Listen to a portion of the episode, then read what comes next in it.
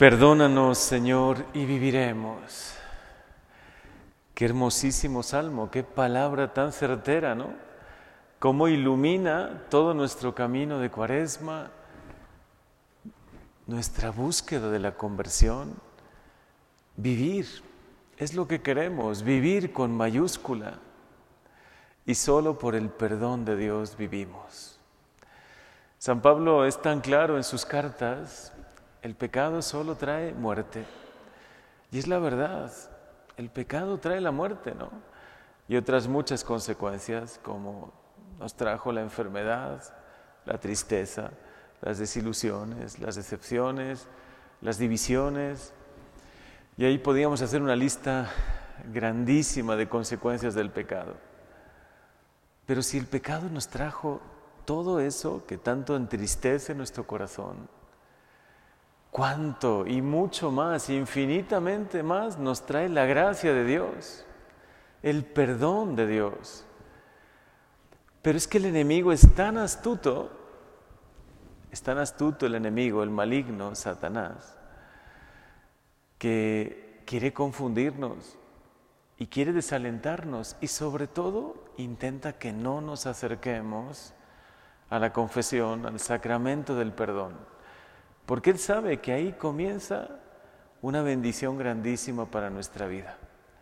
Él sabe que Jesús ha dado todo, toda su sangre, toda su vida para perdonarnos, para darnos vida nueva.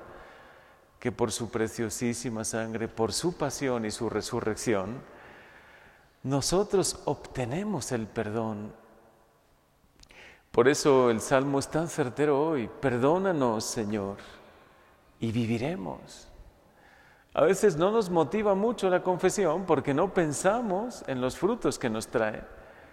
A veces la reconciliación con Dios y con los demás no nos llama tanto la atención porque no alcanzamos a ver los frutos espirituales de bendición, de alegría, de paz que traerá la reconciliación a nuestra vida.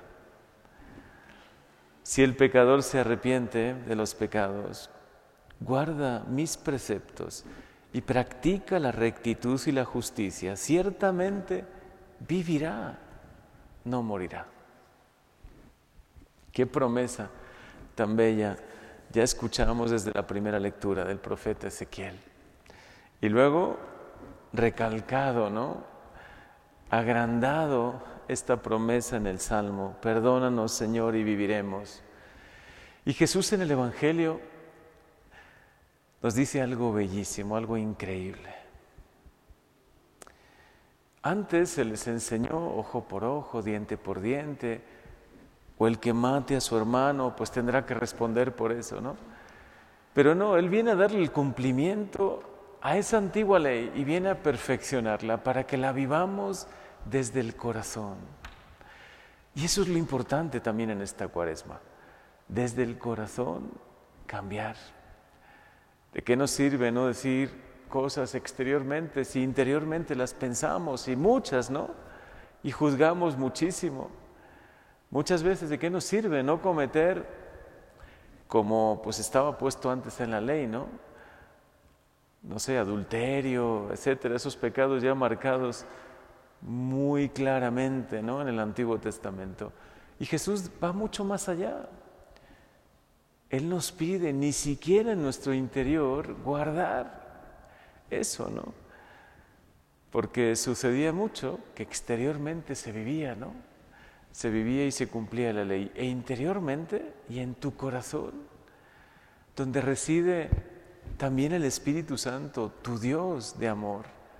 ¿Cómo está tu corazón? ¿Cómo está tu interior, no? A eso nos invita Jesús en esta cuaresma, a mirar nuestro corazón. No solo no cometer actos malos exteriormente hablando, sino que de verdad desde el corazón tengamos el amor de Dios.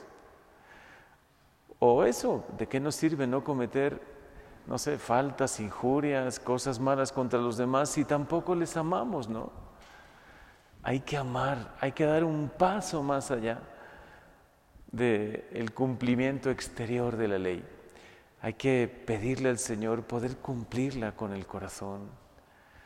Porque cuando la gracia de Dios entra en tu corazón, cuando de verdad te dejas iluminar, nos dejamos iluminar por el amor de Dios, cómo cambia todo, también cambian nuestros pensamientos, también cambian nuestras actitudes, nuestro interior debe cambiar y el Señor nos invita a que cambie.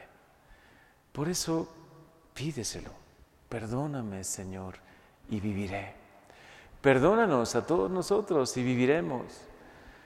Queremos que habites en nuestro corazón, que transformes no solo nuestros actos exteriores, que serán manifestación de lo que hay en nuestro interior, sino te pedimos sobre todo transforma nuestro corazón. Enséñanos a amar como tú amas, a perdonar como tú perdonas. Enséñanos a hacer el bien, a pensar bien de los demás. Qué bonito, qué bello es ver a las personas que son incapaces de pensar mal, ¿no? Porque se han habituado a pensar bien siempre.